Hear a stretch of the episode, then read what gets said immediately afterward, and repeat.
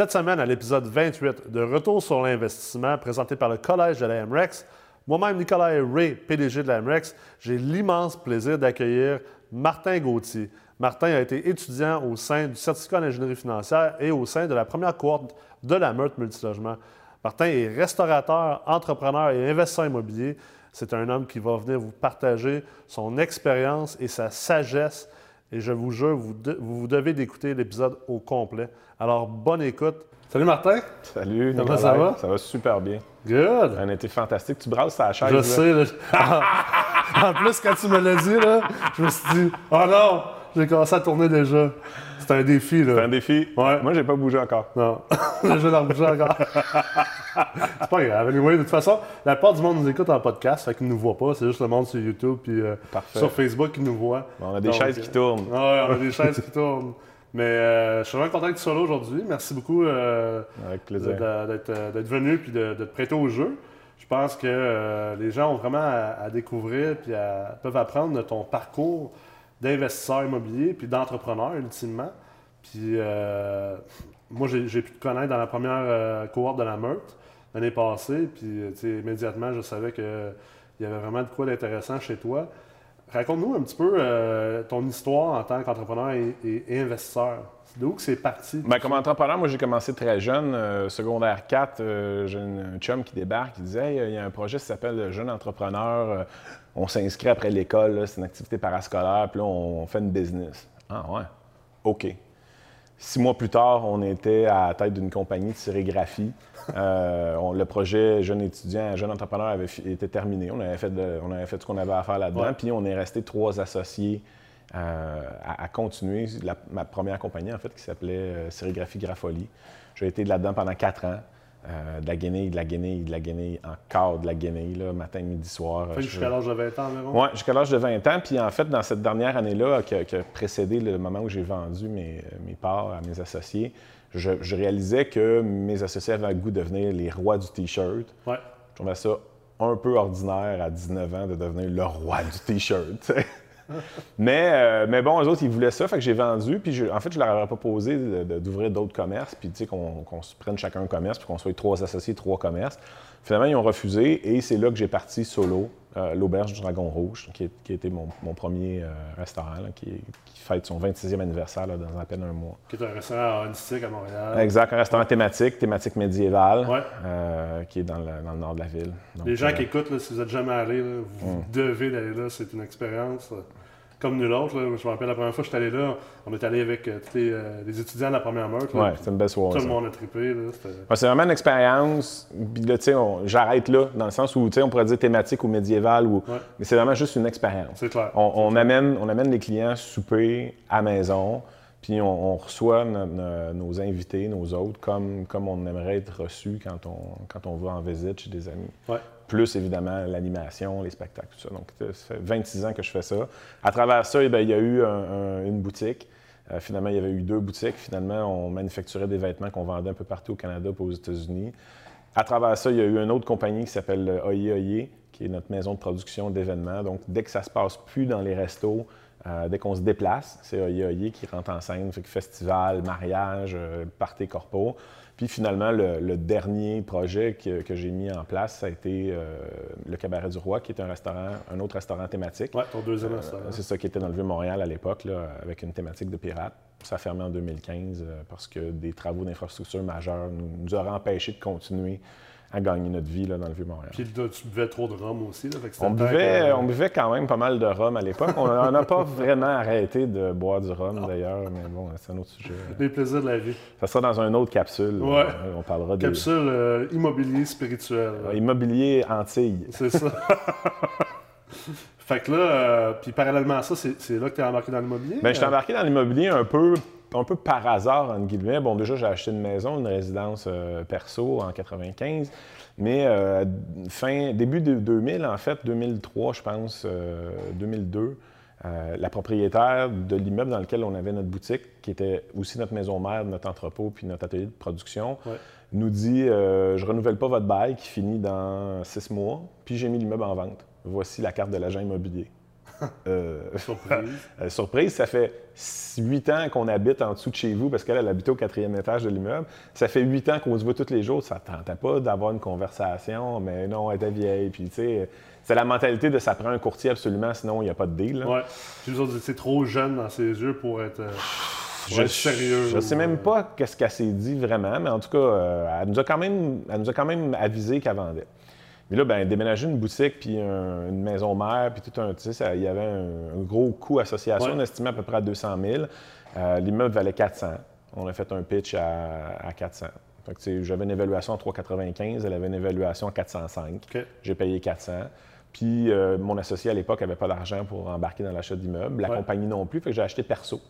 Puis je me suis retrouvé euh, propriétaire d'un triplex, mais avec un commercial deux étages, donc un Ouais. quadruplex, entre guillemets, là, Sur un entente principal. à Saint-Denis-Coinvoie. Ouais, là. c'est C'est- on est- Prime c'est- spot. C'est assez prime spot. là. Ouais. Euh, Saint-Denis a mangé euh, des coups euh, dans les dernières années, mais ça reste que ça va, ça va toujours rester une grande rue de Montréal. Ouais, c'est ça. Là, c'est en reconstruction, mais euh, bon, moi, je suis là depuis 2004, alors pas, je m'inquiète pas. Le gars qui a acheté il y a trois ans, lui, il est en train de se manger à la main, là, mais moi, j'ai acheté quand, un, c'était pas cher, puis deux, ben, tu sais, quoi, 15 ans quasiment plus tard, Ouais. l'immeuble est payé. là. Donc, euh, donc ouais, fait que je me suis retrouvé avec un triplex euh, semi-commercial. Puis là, on a été là plusieurs années. On a fermé en 2006 euh, ce commerce-là. Puis après 2006, mais là, je me suis retrouvé vraiment hum, landlord, là, entre guillemets, dans le sens Ouais. où là, j'avais des locataires, un locataire commercial, deux locataires résidentiels sur les étages en haut. Et euh, ben, j'ai comme eu un peu la piqûre pour, pour un paquet de raisons. D'abord parce que euh, c'est, à- dans mon œil à moi de restaurateur, c'est relativement simple de faire de l'immobilier. Ouais. Moi, je- moi, c'est- pour moi, c'est une, opération simple.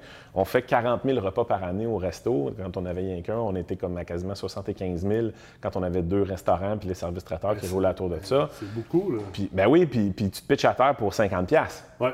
Le monde te pile dessus, puis te met une étoile sur Yelp, puis, puis t'envoie euh, chier quasiment à bout portant sur ta page Facebook ouais. pour 50 pièces par, Des, des marges de profit minimes. pour des marges de profit est ridicule, puis pour une quantité de coordination faramineuse. Ouais. Qu'est-ce que tu fais en fin de semaine? Ah, ben, je reçois à souper. Ah ouais, combien? Ah, 400. 400? Ouais, ouais, au parc. Comment 400 au parc? On s'en va en pique-nique puis on invite 400 amis tu sais, à souper. Ah ouais. Ça, c'est le quotidien du, du service traiteur. Des fois, c'est un peu exagéré, mais, mais Ouais. bon, j'étais là-dedans. Euh, donc, l'immobilier, pour moi, c'était comme un changement de rythme. Tu, sais, tu rencontres un client, euh, tu signes un bail pour, euh, tu sais, sur Saint-Denis, là, 12, 14, 15 000 par année dans le Ouais. résidentiel parce que tu sais, les appartements sont à 12, 13, 1400. Puis là, ben, c'est fini. Mm. Tu n'en entends plus jamais parler. Le gars, il rentre dans son appart, il t'envoie une série de chèques où il te fait des virements maintenant, puis c'est tout. Fait une entreprise vraiment de simplicité versus Ben, la restauration. Oui, puis il n'y a pas d'employés. De sécurité aussi, probablement. J'ai moi, jamais vraiment pensé à sécurité Non. à proprement Non. dit. J'ai appris récemment que l'immobilier était juste après les, les bons du trésor dans Ouais. l'échelle de risque. Ouais. Je n'avais jamais réfléchi à, à ça, mais je me disais juste le, le- la- le retour sur le temps investi Ouais. est phénoménal. Puis quand tu es entrepreneur ou peu importe quel autre métier tu peux faire, tu sais, les, les pro- les professionnels, c'est toujours ton temps qui compte à la fin. C'est toujours la quantité de temps dont tu disposes qui va déterminer ton revenu. C'est clair. Puis, les, professionnels ont, une malédiction, tu sais, médecins, avocats, notaires. Travaillent à l'heure. Ben, ils travaillent à l'heure. C'est ça. S'ils ne travaillent pas, ils n'ont pas d'argent. Puis s'ils sont pas là, ils n'ont pas d'argent. Puis si c'est un adjoint qui le fait à leur place, ça vaut moins cher que quand c'est eux autres. C'est clair que c'est c'est un fait en même temps pour les professionnels, mais en même temps, je pense que de l'autre côté de la médaille, ça permet aux professionnels d'être plus conscients de la valeur de leur temps parce que je vois beaucoup d'entrepreneurs puis d'investisseurs immobiliers qui, trop souvent, ne considèrent pas la valeur de leur temps parce que justement, ils ont, ils ont peut-être jamais pris le temps de le chiffrer ou ils n'ont pas été obligés de le chiffrer. Puis, euh, nous, on a déjà eu cette discussion-là, Ouais. là, le- vraiment le, le- le- le coût d'opportunité ou le coût, le coût de renonciation. Il y, a, une- il y a une grosse courbe là-dedans, je pense, euh, Nicolas, à un moment donné, où il faut que tu acceptes de pas ou d'être très, très peu payé à l'heure. Puis à un moment donné, il y a- il y a- tu sais, ça devient une courbe un peu exponentielle Ouais. dans, dans le temps. Pour te faire. Pour te faire, exactement. Puis je pense que dans courbe exponentielle, en immobilier, je vais toujours arriver en avant de n'importe quel médecin ou de n'importe quel Ouais. avocat, à terme, évidemment. Là, ça prendra encore des immeubles avant que j'y sois. Mais le- le- il y a, moi, j'ai pas beaucoup d'appartements, mais j'en ai 14 là, pour, le- Ouais. pour les fins du vidéo. J'ai 14, euh, 14 unités plus un commercial, plus un, un deuxième restaurant là, commercial que je viens d'acheter euh, il y a des mois où je travaille une poignée d'heures, mais une poignée comme trois ou quatre, c'est tout. Puis là, tu fais, ah ouais, j'ai généré tout ça pour trois ou quatre heures de, de boulot. Ça, ça devient, ça devient hyper intéressant à ce moment-là. Quand la mécanique est bien huilée, évidemment. Puis c'est scalable dans le sens où ça peut continuer à grossir. Si ça prend un deuxième gars pour s'occuper de la perception des loyers, ben c'est encore facile. On n'a pas besoin d'aller chercher une vedette. On n'a pas besoin d'aller chercher quelqu'un qui a des compétences extraordinaires pour faire ça. On a besoin d'un commis qui encaisse puis qui, qui, une fois de temps en temps, voit un avis pour dire Hey, on a pas reçu votre paiement, c'est normal. Bon, on peut faire des suivis. Mais je trouve que la. la- la- Bref, ça ça m'a ça m'a fasciné, en fait, de la simplicité. Euh, puis du retour sur le peu d'investissement en temps que je Ouais. mettais là-dessus. Puis là, ça m'a ça m'a mis un peu sur l'oreille. Je me suis mis à chercher. Ça a été un peu long le processus, mais en 2010, j'ai acquis un deuxième immeuble, un 12plex dans Schlager Maisonneuve. Puis là, j'ai vraiment eu à piqûre parce que là, Ouais. je me suis rendu compte que non seulement le 12plex, c'était pas vraiment plus d'ouvrage que le triplex, il était bien plus payant, là. C'était bien, bien, bien plus Ouais, payant. ouais. Et, et, euh, et voilà. Après, je, suis- j'ai fait. euh, Puis ça me fait penser à deux sujets quand même, tu sais, vraiment intéressants. Puis tu on a déjà eu cette discussion-là ensemble. Puis c'est le fun que maintenant les gens puissent, puissent en- un peu entendre la, la discussion. C'est, euh, premièrement, d'être entrepreneur, le fait d'être restaurateur. Tu es déjà habitué un peu à monter une organisation puis à comprendre que tu peux pas tout faire. Puis c'est pas payant pour toi de tout faire. Puis ça se peut que, euh, oui, tu pourrais tout faire, mais ultimement, euh, tu pourras jamais grossir, puis tu pourras jamais ultimement atteindre une certaine liberté ou une flexibilité si c'est toujours toi qui fais tout. Je pense souvent aux propriétaires qui veulent jamais dans la gestion, sont gestionnaires, sont concierges, ils tournent le gazon, ils sont plombiers. C'est correct. Il y a un moment pour le faire, comme on disait tantôt. Ouais. Je pense qu'à tes débuts, quand tu n'as pas beaucoup d'argent, il faut que tu te fasses. Puis le sweat equity, donc le temps Ouais, oui, le temps de ton, ton- ton temps que tu échanges contre de la monnaie éventuelle, oui, ça vaut la peine, mais à un moment donné, il faut que tu fasses la transition de travailleur autonome ou propriétaire de bloc à entrepreneur, investisseur immobilier. Ouais. Exactement. C'est clair, la restauration, c'est un, un sport d'équipe. Ouais. Tu tu vas pas. euh, Comme l'immobilier. Oui, mais, mais dans l'immobilier, tu peux avoir l'illusion que c'est un sport solo. Oui, c'est clair.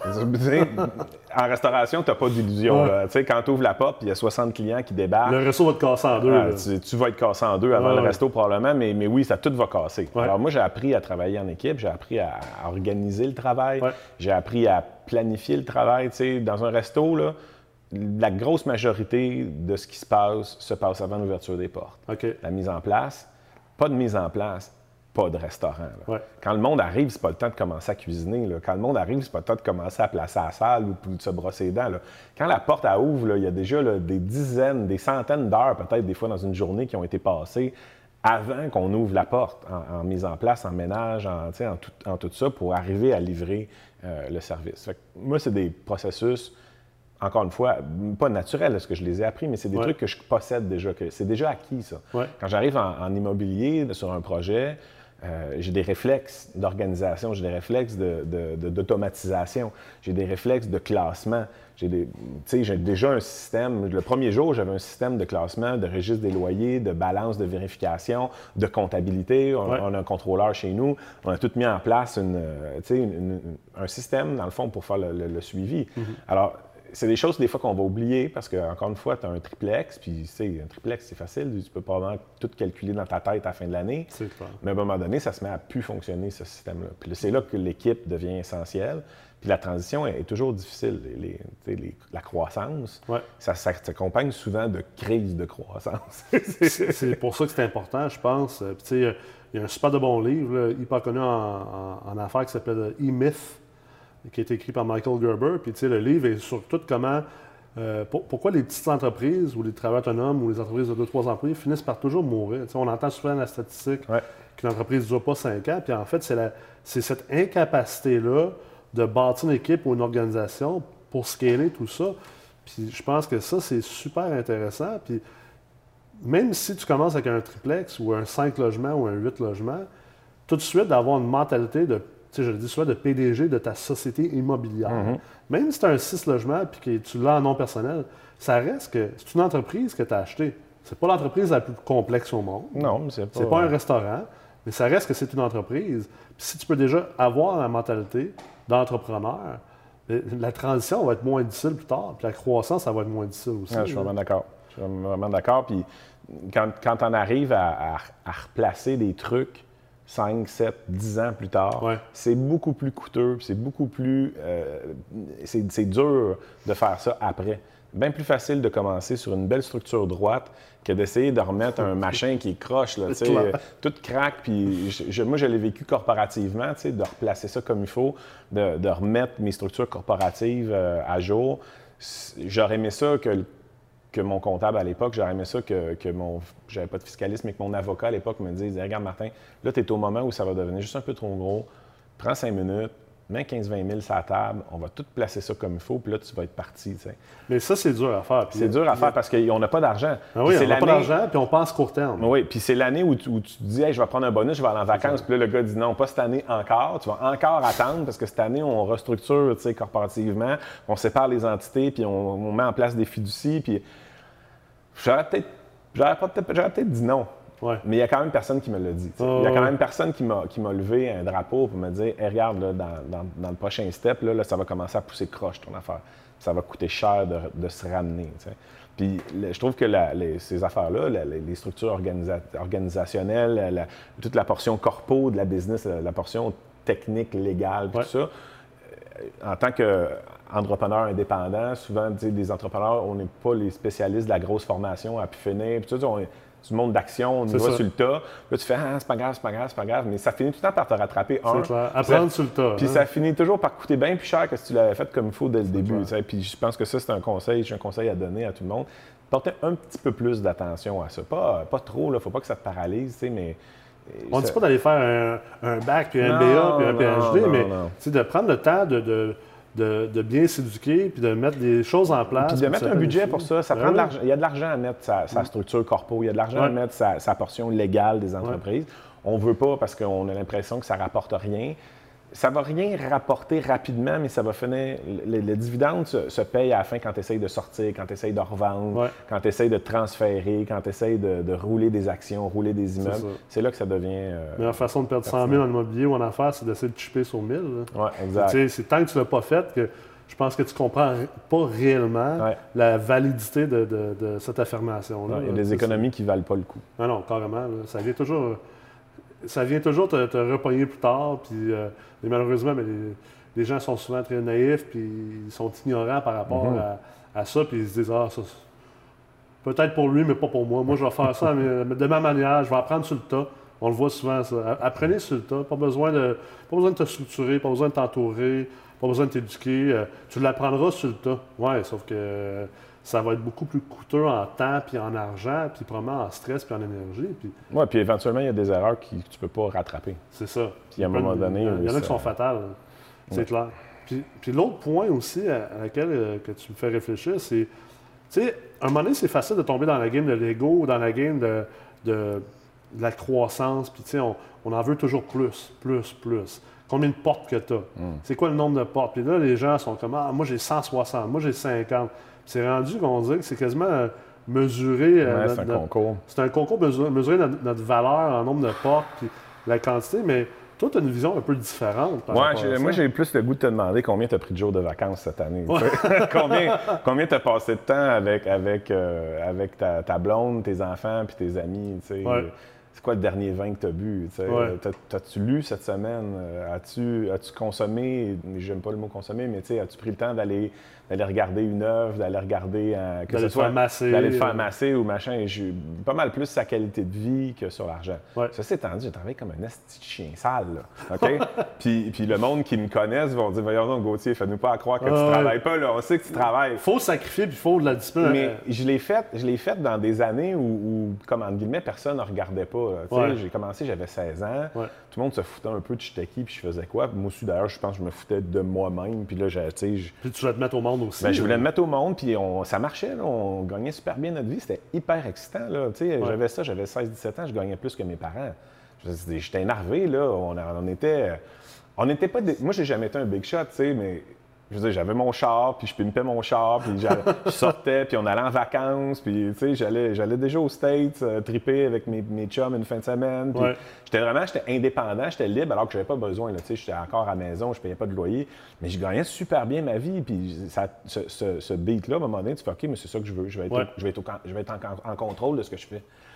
Puis moi, c'est là, que- c'est là que ma limite, elle arrête. C'est si je suis en contrôle, si, si j'ai la liberté de contrôler ce que je fais, j'en ai assez. Ouais. Ça prend-tu 12, 14, 32 portes? Ça prend-tu deux restaurants, un restaurant? Ça prend-tu euh, un REER de 100 000 ou de 100 millions? C'est comme, tout est... C'est assez relatif, ça. C'est c'est flexible. Tu sais, je, je deviendrai jamais un mania de l'immobilier. C'est pas mon objectif. J'ai pas... J'ai pas... Je pense que je suis pas assez euh, vaillant ou travaillant ou, ou même peut-être ambitieux pour Ouais. ça. C'est pas ça qui me drive. Ce qui me drive, c'est ma liberté. Ouais. Puis plus j'en donne à business, moins je suis libre. Mais plus j'en donne, plus j'ai des ressources, les ressources amenant à la liberté. Il y a comme un équilibre. il y a une danse, il y a une il y a- danse, il y a une Ouais. danse. Puis il y a des fois, je suis pas libre. Puis il y a des fois, je travaille, je travaille, je travaille, je travaille. Puis là, après ça, à un moment donné, tout le monde fait Mais là, t'as-tu travaillé cet été Eh, Pas vraiment. J'ai comme fait 10 jours, genre, dans l'été. Puis le monde me dit Ah, c'est bien cool, tu sais. Ouais, mais là, c'est septembre, puis là, ça pulse, tu sais. Puis en mai, l'année passée, là, je cherchais mon pas, là, j'étais en train de faire des menus, puis j'étais en train de réviser des processus, puis là, je travaille, travaille, travaille, travaille, travaille. Fait qu'il y a des moments pour travailler, je le fais. Il y a des moments pour en profiter, puis ça aussi, je le fais. Mais ultimement, tu, tu dis que tu ne seras jamais un manga de l'immobilier, mais tu es le manga de ton empire à toi. Ton... Ouais. Puis ça, ça, ça représente ce que. Tu sais, c'est ça que souvent les gens, je J'ai trouve que. j'ai les bruns dans Monopoly. là. Oui, mais tu sais, les- justement, les gens, on- je pense que les investisseurs immobiliers, les gens qui, qui nous écoutent en ce moment, s'ils peuvent ressortir avec quelque chose de, de vraiment de valeur, c'est de comprendre que arrêter de bâtir ou arrêter de croître puis de faire des choses en fonction des autres ou en fonction des normes de la société ou, ou comme si c'était un concours, ultimement, c'est quoi toi tu veux, Mm. puis avec quoi tu vas être bien, puis tu sais, do you, comme ils disent en anglais, just do you. Mais je pense que c'est l'affaire, c'est une des affaires super dures. Les gens savent pas qui ils sont, Exact. puis ils savent pas ce qu'ils veulent. Ouais, Et ça, ça amène à tout un tas de fausses conversations subséquentes. c'est clair. Parce que tu, pars la course, tu te mets en fait à te déplacer avant de savoir où tu t'en vas. Wow, wow, wow. Tu sais, ben, la planification, euh, c'est comme, un- comme un minimum. C'est quoi ton objectif? On- on- on- Ça prend une conscience d'esprit. Il faut être conscient par rapport à, à qui on est, qu'est-ce qu'on veut. Puis ce qui est tough là-dedans, c'est que souvent, quand les gens commencent à réfléchir à ça, puis à essayer de- d'utiliser différentes manières pour devenir plus conscients, Ouais. qui, qui est une introspection en fait, souvent ils commencent par penser maintenant qu'ils sont conscients de qui ils sont. Puis ça, c'est encore pire parce que c'est une inconscience. Puis éventuellement, ils finissent par trouver. Puis euh, c'est sûr qu'il y a de l'essai-erreur erreur Oui, puis, puis ça change aussi. Là. Je pense pas que je suis la même personne que j'étais il y a 30 ans quand je suis parti euh, en affaires. Là. Bon, mes, mes objectifs ont changé. Il y a 30 ans, je réfléchissais pas. Je me levais le matin puis je grindais jusqu'à temps qu'il n'y ait plus rien à grinder. Ouais. Puis là, je me couchais, puis là, le lendemain, je repartais à grinder jusqu'à temps qu'il n'y ait plus rien. Là. J'ai fait ça pendant des années avant de, de réaliser que, wow, OK, attends, euh, ça va toujours repousser. Il va toujours avoir des affaires grindées. C'est-tu à moi toujours d'y aller? Non, c'est pas toujours à moi. Ça, ça a-tu besoin d'être grindé? Non, pas vraiment. Pas aujourd'hui. On va faire ça une autre fois. Là, j'ai appris à, à doser, puis j'ai appris justement à prioriser, puis à planifier la- la- les étapes, à planifier le travail, à Ouais. planifier les, les acquisitions. à- À travailler sur ton entreprise au lieu de travailler dedans. Exact, exact. Ouais, Et oui, des fois, il faut que tu ailles travailler ah, dedans. ben oui, oui, puis j'ai travaillé dedans en masse, puis je vais travailler jamais dedans noir et blanc, là. encore. Mais effectivement, travailler sûr, ça compte aussi. Prendre le temps de, de- de reculer un peu puis de dire, OK, on fait quoi? Qui fait quoi? Je pense que tu peux jamais vraiment atteindre ce, ce que tu veux réellement si, si tu n'arrives pas à cette réflexion-là. Il y a du monde, euh, euh, j'en ai rencontré des propriétaires de blocs, là, ça fait euh, 30-40 ans qu'ils font l'immobilier, mais ils ont comme jamais décloché là-dessus. là. Ils sont encore en train de changer les bols de toilette le samedi matin. Ouais, puis ouais. ils sont encore en train d'aller collecter le premier, puis parle-leur pas entre le, le- le 30 et le 2 parce que faut qu'ils aillent collecter leurs 82 locataires à la main. Là, puis, écoute, c'est correct. Si c'est ça que tu veux faire, tu as besoin de cette proximité-là avec tes locataires, peut-être, c'est valable, mais Non. ultimement, ils n'ont jamais. Écoute, là, le, tu sais. le- le 12plex qu'on a acheté là, dans Schlager Maisonneuve, le monsieur, euh, le monsieur là, il, a- il devait avoir un 7-8 millions au moins d'actifs. Ah ouais? Parce que j'ai vu son nom dans le registre, une coupe de place, puis il vendait plein de propriétés en même temps. Le premier du mois, là, au 50-20 Sainte-Catherine, là, l'appartement 1 était vacant volontairement.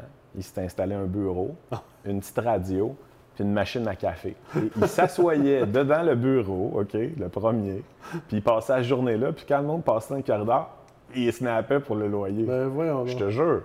Un monsieur de certain âge, là, un monsieur dans la soixantaine avancé, tous les premiers du mois, la rue Sainte-Catherine, assis dans le numéro 1. Ouais, ouais. Hey, on a tout fait le ménage, on t'a loué ça euh, 550$ piastres par mois, puis le monde il nous envoie des virements électroniques. Là. Ah. T'imagines-tu l'argent qu'il a laissé sur la table, ce monsieur-là? Ouais, tu c'est clair. Mais c'est une mentalité d'autrefois. Ouais. ce, qui est, ce qui est plate, c'est qu'il y a des gens qui écoutent en ce moment qui vont tout de suite arriver à, à- à- à la réflexion illogique qui est Ouais, mais il, y a quand même- il valait quand même 8 millions, fait qu'il devait. Tu sais, ça peut marcher, mais en réalité, c'est que s'il s'était structuré, il aurait peut-être valu 30 millions, puis en plus, il aurait eu trois fois plus de temps libre. Mais ça, je me disais, il aurait peut-être valu 8 millions aussi, mais il n'aurait pas travaillé le premier ça, du mois. clair. Alors, C'est clair. il- dans, dans les deux cas, peu importe combien il valait, Ouais. le fait, c'est qu'il faisait un truc qu'il n'avait pas besoin de faire parce qu'il n'était pas structuré. Ouais. Parce que. euh, Il n'avait pas pris un moment pour réfléchir à ça. pris un ou- moment pour se dire, c'est- j'augmentais la qualité de mes locataires au lieu de faire n'importe quoi. Mais Nous, c'est ça qu'on a fait. Là. On- Quand on a acheté, on a augmenté la qualité des locataires. Puis on a, on a eu une année-ish de transition. Puis après Ouais. ça, ça s'est mis à bien aller dans cet immeuble-là. C'était pas l'immeuble le problème, c'était le gestionnaire. Mais bon, ça a créé une opportunité. Lui, il fallait qu'il sorte de là. là. Il, y avait, euh, il y avait un local de pute puis deux dealers.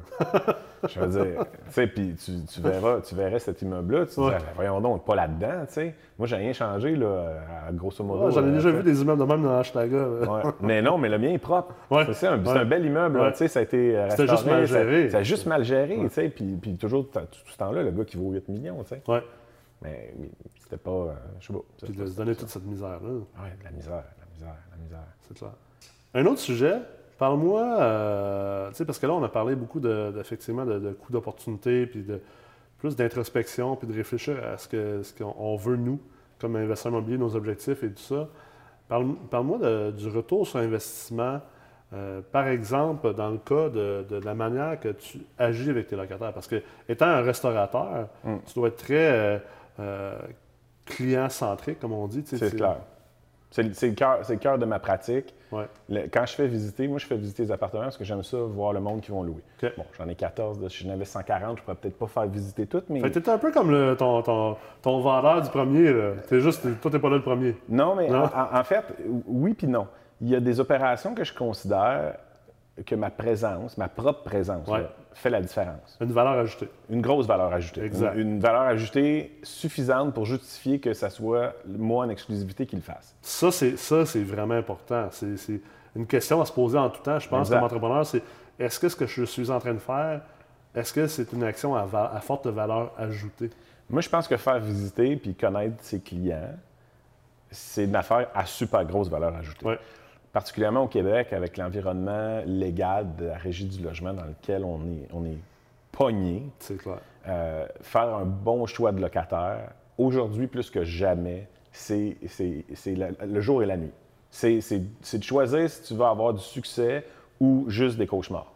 Puis tu sais, là, les, les trucs là, d'évincement, d'arrachage de portes, puis de je vais te péter à gueuler. C'est fini, tout Ah ça. non, là, c'est. C'est tout fini. là. L'autre pas fin, là, il passe encore à la TV là, tu sais, après 42 jugements, puis des amendes. Puis tu sais, il puis il y a encore un appart. Ouais. Fait que, arrêtez ça, là, arrêtez ça. Il faut les choisir comme il faut. Il ne faut pas laisser rentrer à vermine. C'est bien plus facile de- d'empêcher la vermine de rentrer que de la sortir une fois qu'elle est là. Particulièrement au. Québec. Particulièrement au Québec. Ça, Alors, la haute valeur ajoutée, moi, je l'ai parce que je me promène avec les locataires, puis je fais le tour. Puis mon, mon point, là, mon point de closing, tu sais, quand, après ton sales pitch, là, quand je viens pour closer, là, puis là, je fais, c'est moi le propriétaire. Quand tu téléphones, c'est chez nous que ça sonne. Ouais. Pas au troisième sous-sol, euh, dans le Chinatown à New York, là. un gars qui sait même pas c'est où, Montréal, sa map. Là. Pas à Vancouver, dans une tour euh, qui donne sur l'océan, que c'est un gars de Singapour qui a acheté sur un, un- un jeton. Là. Non, non, c'est moi qui réponds. C'est moi qui donne le service. Puis là, le monde sont comme Ah ouais. Parce qu'ils en ont eu de ces propriétaires-là. Ouais. Ils en ont eu de ces propriétaires-là qui sont des gros groupes de capitaux, qui sont des gestionnaires impersonnalisés, qui sont, qui sont des fois du monde qui s'en foutent, mais vraiment, littéralement, et de la ville et de la qualité de vie du monde. Puis là, ben, ça coule chez vous pendant deux semaines et demie, puis t'es comme un peu coincé, puis, puis là, le monde font comme Ah ouais, puis ça, le- les gens apprécient ça. Ouais. Les gens apprécient de, de savoir qu'il y a quelqu'un qui s'occupe du truc. Est-ce que, ça peut aussi, par, par exemple, amener d'autres, un autre ensemble de défis, comme justement, d'avoir cette proximité-là et des locataires qui pourraient en abuser? Ou... Zéro. Non? Ben non, ben non, parce qu'après, je suis quand même un homme d'affaires. Ouais. Fait que si tu essayes d'en abuser, ben, tu te fais dire non. J'ai trois enfants, 30 employés. Fait qu'en fait, j'ai 33 enfants. Ouais. Fait que c'est non. La réponse, c'est non. Non, ça, ça se peut pas. Texte-moi pas à 11h30 du soir pour me demander Je réponds affaire. pas, on est sur night shift anyway, je suis même pas là. je- Ouais. Si c'est en train de brûler, appelle les pompiers. hein. Right? Puis si c'est déjà brûlé, ben, il se passera plus rien entre 17 puis demain matin. Ouais. Fait que euh, c'est le- téléphone sur le night shift entre 9h et 8h. Pas entre 11 puis 7. Là. Ouais. Entre 9 puis 8, il n'y en a pas de réponse. Ça s'en va tout. Euh, ça, ça boîte vocale. Je m'occupe de ça entre les deux. Mais le monde le savent. En échange, puis là, c'est là, moi, je trouve que ça devient hyper payant. Ouais. L'été passé, il y avait des travaux dans ma ruelle. Il y a un camion de livraison qui a accroché le coin de l'immeuble. Il y a trois locataires qui m'ont téléphoné pour me dire Hey, euh, il y a un gars qui a accroché ta ruelle, il a pété de la brique, blablabla. Puis il y en a un qui m'a envoyé la photo du truck, la plaque euh, minéralogique, puis la carte d'affaires du gars qui avait intercepté dans la ruelle. Ah, ouais. Hey, ils sont pas obligés de faire ça. Là. Non. Il n'y a pas personne qui était obligé. Là. Tout le monde aurait pu faire. On s'en crée, ça s'arrangeront. Puis euh, je serais revenu deux semaines après, puis il y aurait eu des briques d'arracher sur mon immeuble. Puis j'aurais fait, hey, c'est qui qui a arraché ça? Puis, puis ça m'a coûté 1000 ish pour faire réparer. Tu sais, les gens, Fait que le retour sur investissement de bien traiter tes locataires, énorme, énorme, énorme. Puis tu sais, je leur dis tout le temps, tu m'appelles. Dès que ça coule, tu m'appelles. Hey, quand ça coule là, dans une toilette, là, c'est 35$ 15 minutes. OK? On change la flotte, là, c'est fini. là. Quand tu m'appelles pas, là, c'est 35 000 trois semaines. Ouais. Parce que là, ça a coulé, ça a défoncé le plancher, ça a scrappé le J-Proc, ça a pourri la laine, puis là, on ouvre, puis là, il y a des champignons, puis là, ah, si, il y avait une patch d'amiante, that's it, c'est fini, man, c'est la catastrophe. Ça coule, appelle-moi, s'il vous plaît. Ouais. Ça flush mal, appelle-moi. Ça, c'est la vraie discussion, parce qu'on entend souvent l'histoire de mon oncle, ah, on a des blocs, euh, ils appellent le samedi matin à 3 h du matin pour une toilette de boucher. En même temps, quelque part, c'est quoi, je, comme tu dis, j'aime mieux qu'ils m'appellent. Mais moi, il m'appelle pas à 3 h du matin. c'est ça. Mais on a Parce que réussi. tu as un système en place, Ben, puis parce, qu'on a réussi à se mettre en tête aussi, tout le monde, qu'on est des humains. là. Ouais. C'est à moi, que tu vas parler. C'est clair. Si tu fais sonner mon téléphone à 3 h du matin, c'est moi qui réponds. C'est mieux d'être grave. Ben, en tout cas, il faudrait que tu y aies pensé au moins une fois ou deux avant de téléphoner. Mais de toute façon, ouais. ça ne sonnera pas dans mon Ouais. cas à moi. Mais ce que je veux dire, c'est qu'il y a un respect mutuel qui s'installe. tu sais. Euh, quand les, quand les- j'ai des nouveaux locataires, à chaque euh, emménagement, j'amène une bouteille à tout le monde. Je prends le temps de choisir une bouteille qui va avec le style du locataire, ou en tout cas, à tout le moins, ce que j'en ai perçu. J'achète pas euh, 40 bouteilles pareilles, puis là, j'ai les ai chez nous. Non, non, je prends le temps. Ah, les autres, ça va être du rhum. Oh, des, deux petites filles, envoie le gin, les gin tonic, c'est fun, les filles aiment ça. OK, oh, le français envoie une bonne bouteille de pastis. tu sais. J'achète pas le pastis Ricard à 26$ qui goûte la térébenthine. J'y amène un ribardouin à 40. Là, le gars, il est comme Ah, putain, il est génial celui-là. tu sais. Puis là, mais ce gars-là, il m'aime, là. Je suis son ami, tu Ah comprends? clair. Quand, quand il a attendu une semaine et demie pour avoir le plombier, pour faire placer son lave-vaisselle, blablabla, il m'a pas crié après. Ouais. Il n'a pas, été il a pas été impatient, il était pas, tu sais. Mais ça, c'est. On fait du service à la clientèle, on Ouais. est des humains, on va se tromper. Ouais. Mais quand on est fin, tout le monde accepte que l'autre se trompe. C'est clair. Si tu m'énerves, je, it, je deviens totalement intolérant, puis intransigeant, puis je deviens, tu sais. Alors, je trouve que le, le retour sur l'investissement est énorme de s'occuper de la clientèle. Moi, je m'occupe de mes clients depuis 25 ans, 26 ans Mm-hmm. à l'auberge, pour Cabaret du Roi. C'est juste ça qu'on fait. On fait juste du service à la clientèle. Le monde pense qu'il paye pour les sandwichs. Tu ne payes pas pour les sandwichs, tu payes pour le service. Pour l'expérience. Des sandwichs, il y en a partout, man. Des bières, il y en a au dépanneur. Il y en a probablement dans ton frigo. Pourquoi tu viens payer la mienne? Parce qu'on t'offre du service. C'est clair. Alors, je vois ça la même chose. Moi, je- tu sais, les locataires, j'appelle même pas ça des locataires, j'appelle ça des clients. là. Hum, absolument. Puis je C'est pense des, que c'est des clients, puis les gens, les gens louent des apparts. Moi, je loue des chambres à l'année. C'est un hôtel. On, on- on loue des hôtels, on est dans l'hôtellerie. Réalisez ça, tout le monde à la maison, là, vous êtes dans l'hôtellerie. Vous n'êtes pas dans l'immobilier. Tu sais, oui, mais non. Là. On- puis de plus en plus, on s'en va vers cette vision-là de l'hôtellerie, avec les services intégrés, avec les, les communautés de vie, avec euh, les- des immeubles qui contiennent des parcs, qui contiennent des piscines, qui contiennent des espaces communs où les gens peuvent euh, louer, utiliser. On- on- ça va, et je pense que ça va se développer beaucoup.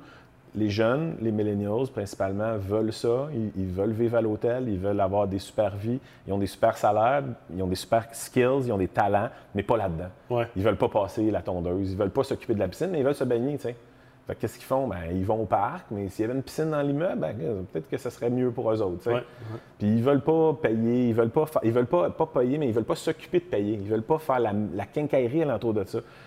Millennials aiment bien mieux payer 1500 pièces d'un coup à un monsieur que de payer 1000 pièces, puis 100 pièces, 100 pièces, 100 pièces, puis ça- il est épuisé, man. Il faut qu'il fasse des transactions. Il, ça- il a pas trop compliqué, ça, trop d'organisation. Ça ne tente pas, ça ne tente pas, ça vient gruger sa qualité de vie. On a parlé de qualité de vie tout à l'heure. S'il y, a une- génération pour qui la qualité de vie est super importante, c'est celle-là. Ça, c'est clair. Puis- Toutes les études le démontrent. Ben, j'ai pas besoin d'études, man, c'est mes employés. Fuck ça. les études, c'est moi l'étude. l'as, là. l'expérientiel, Moi, je l'ai. Ils sont là, ils sont dans ma face, ils travaillent Ouais. pour moi. Pourquoi ils restent chez nous? Parce qu'on fait des parties. Pourquoi ils restent chez nous? Parce que la bière est 50% après la job, au lieu du restaurant français qui crisse tout le monde dehors parce qu'il veut pas voir. Il veut voir les employés traîner, là. Allez, allez. Ah oui, mais c'est ça. Tu sais, Qu'est-ce qu'ils font, tes employés? Ils viennent travailler chez nous. C'est ça. Puis au lieu de rester cinq semaines, ben, il reste cinq ans, moi, dans ma boîte. Ouais. Ouais. C'est ça d'être centré sur le client, Exact. centré sur ton équipe. Ben, puis centré sur le staff, ça devient naturel à un moment donné. Tu t'occupes des clients, tu t'occupes. Quand tu t'occupes du monde, tu t'occupes du monde. C'est pas sélectif cette affaire-là. Tu n'arrêtes Ouais. pas de t'occuper de, de ce monde-là parce qu'ils ont changé de catégorie. Non, là, euh. Fait que c'est, un truc que j'ai, j'ai appris en restauration d'être généreux. Je suis fondamentalement généreux, je pense. Je suis généreux tout le temps. Je suis généreux avec tout le monde. Puis ça revient toujours. Ça revient pas toujours égal. là. Si je te donne 100 pièces, tu vas pas nécessairement me donner 100 pièces, mais peut-être que la fois que je vais avoir besoin d'un trailer, tu sais, tu vas être là, puis tu vas venir avec moi, puis tu vas m'aider à transporter mes meubles. Ouais. Puis là, si tu te mets à toujours compter, puis ça, c'est une affaire que je- en immobilier, des fois, ça me, ça me chatouille un peu de dire, ouais, ben là, je te fais une nouvelle cuisine, il faut que je répartisse ça sur 5 ans, fait que là, ben, ça va être 23 pièces de plus par mois. Ouais. Calme-toi, là. Mets-y un 15 à lui qui est là depuis toujours. Au changement, tu mettras un 35. Ça va tout se rebalancer. Ce gars-là, il va pas s'en aller nécessairement. Tu sais, il y, a- il y a comme un moment donné Il y a une aussi. Là, de, de- il faut, là, tu sais, si tu restes trop pris dans le carcan du chiffre, quand clair. tu travailles avec des humains, ça va mourir. C'est clair. Moi, j'en ai pas de clients que c'est des robots. OK? J'en ai pas. Il Ouais. n'y a pas un robot qui vient manger dans mon restaurant, puis il n'y a pas un robot qui habite un de mes immeubles. C'est tous des humains. Puis ces humains-là, ben, ils ont des émotions, puis on est comme un peu obligé d'en tenir compte. En Ouais. fait, on n'est pas obligé d'en tenir compte, mais il y a une conséquence à pas en tenir compte. Moi, j'en tiens Puis- compte. Puis il y a une élasticité dans faire notre profit, être rentable, avoir un retour sur investissement.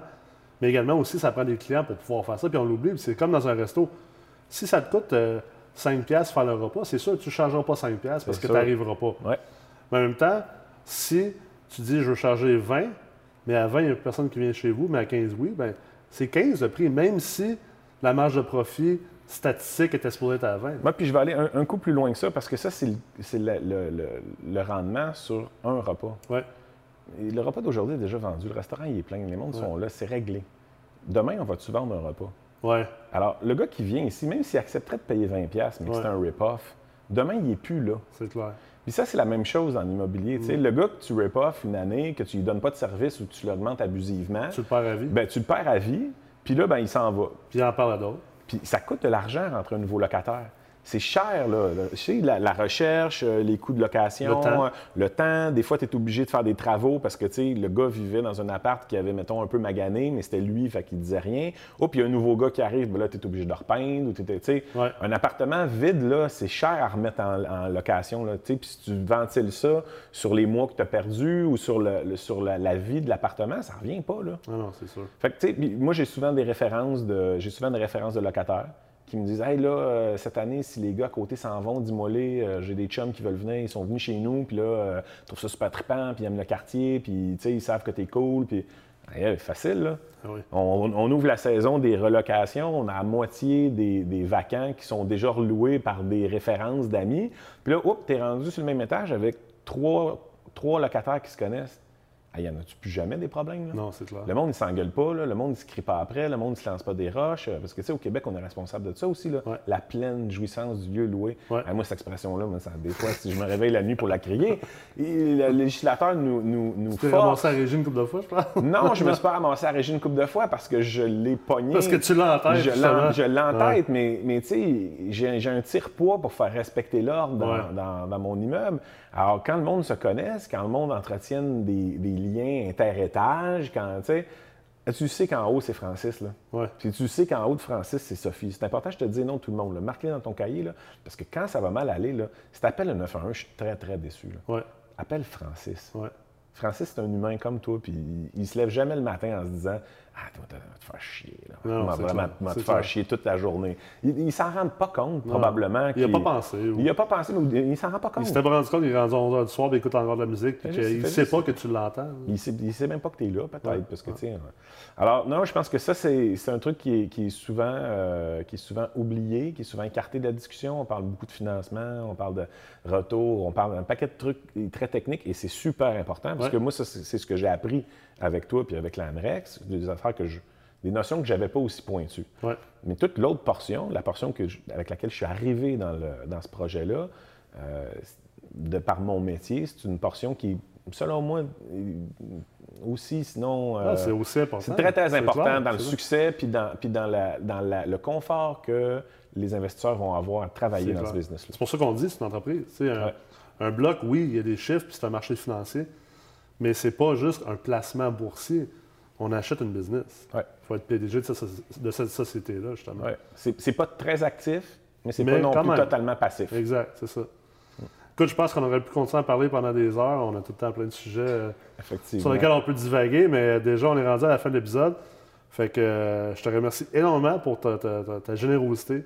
C'est vrai que tu es un gars généreux, puis tu as été généreux encore avec ton temps puis tes conseils. Puis euh, j'espère que tu vas revenir. Avec plaisir. On va faire un autre épisode ensemble, c'est sûr. On a plein d'autres sujets à jaser. Puis euh, pour les gens qui écoutent, ben, je vous souhaite une bonne semaine. J'espère que vous avez aimé l'entrevue avec Martin. Puis vous êtes venu d'aller à son restaurant si vous êtes jamais allé. L'Auberge. Dragon Rouge à Montréal. All right. Salut, bonne semaine tout le monde. Merci, Bye, salut. Martin.